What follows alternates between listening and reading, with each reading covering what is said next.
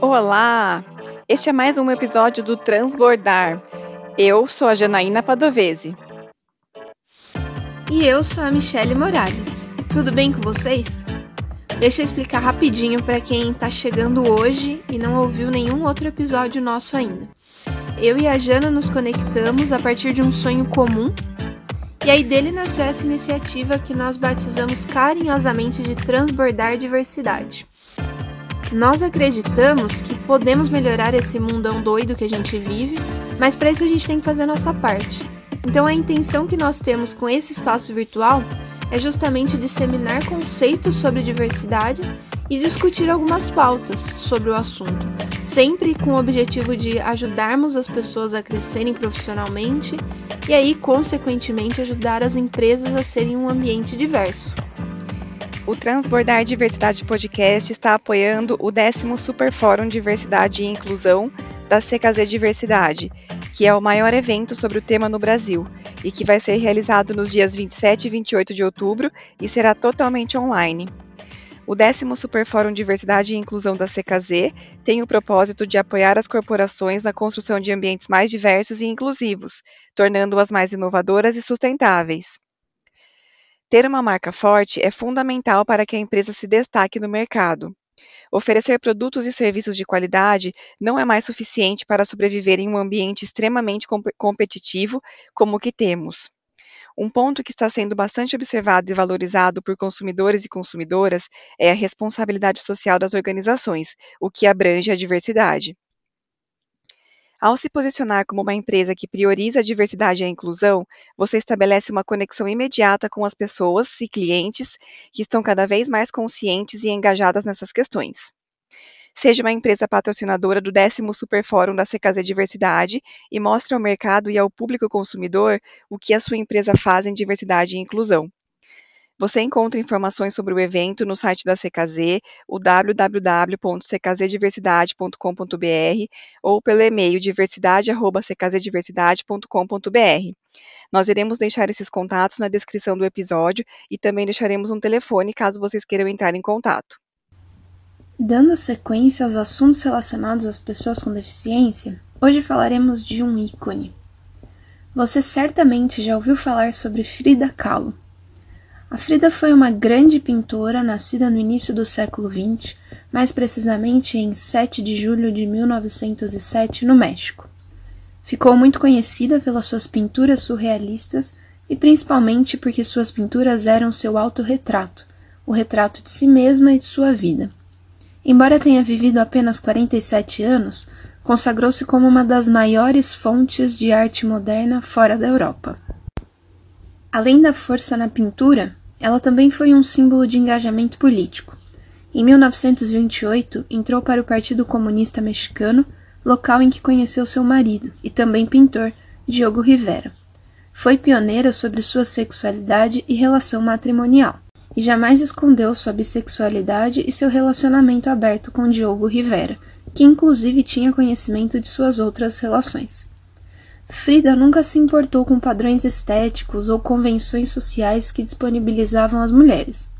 Apesar de nunca ter se intitulado como feminista, ou até mesmo pintado obras com esse cunho explícito, durante toda a sua vida necessitou se impor frente ao patriarcado velado de sua posição social. Nos parece que nunca quis se dedicar a uma objetificação corporal, muito menos esconder sua verdadeira essência.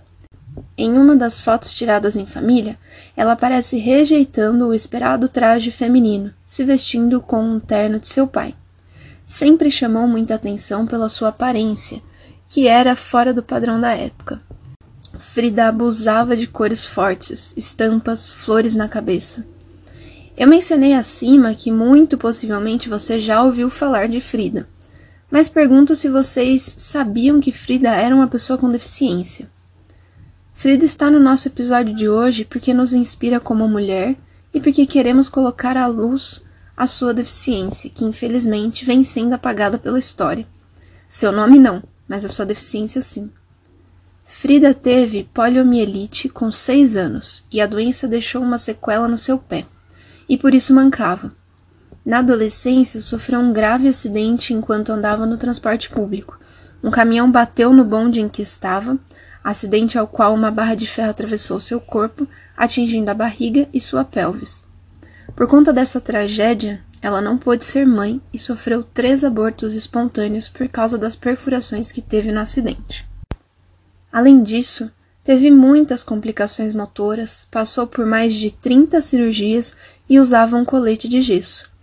Em 1953, o estado de saúde da artista piorou muito, levando à amputação de seus pés. Foi nesse momento de sua vida que ela disse a famosa frase: Pés para que os quero, se tenho asas para voar?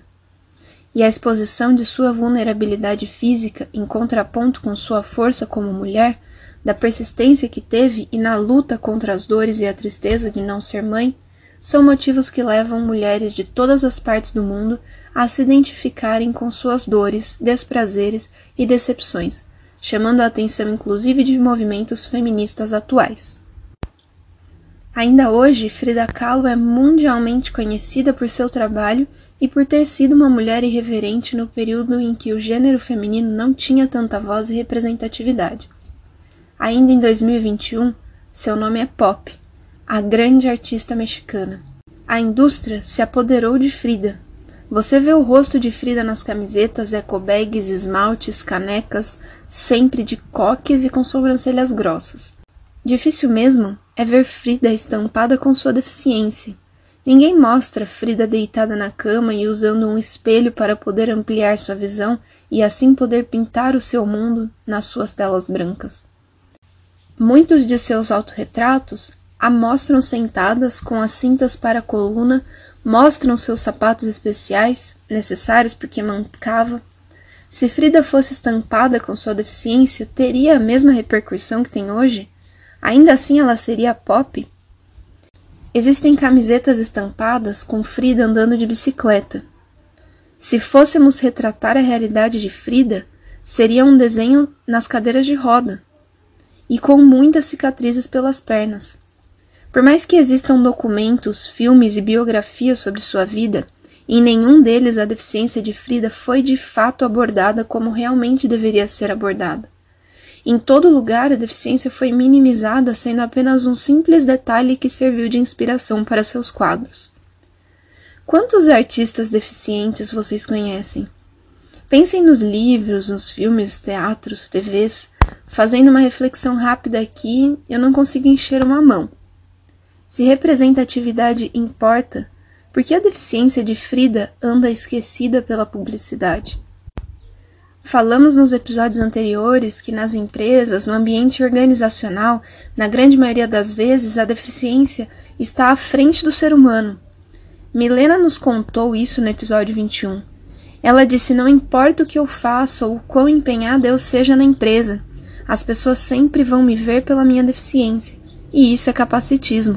Também já foi abordado nos episódios anteriores que, para o cumprimento das cotas, as empresas optam pela contratação de pessoas com deficiências leves e que a maioria delas não está disposta verdadeiramente a incluir. Por mais que nos dias atuais seja amplamente divulgado o significado da sigla PCD, onde a pessoa vem antes da sua deficiência, a sociedade e o mercado de trabalho continuam a inverter essa sequência. Até quando será necessário tolerar isso? Até quando teremos o apagamento de tantas outras histórias como a de Frida? Até quando as milenas, as maitas e todas as pessoas, reforço, pessoas com deficiência, terão de lidar com capacitismo? Terão de enfrentar situações onde, por mais que sejam capazes, ainda serão vistas como incapazes? Até quando a deficiência vai definir a pessoa? Esperamos que esse episódio contribua para o crescimento de vocês assim como contribuiu para o nosso. Obrigada e até o próximo. Fiquem bastante à vontade para divulgar o Transbordar Diversidade Podcast. Nós estamos disponíveis lá no Spotify e também no Deezer. E se você quiser, você também encontra a gente lá no Instagram. É só procurar transbordar.diversidade.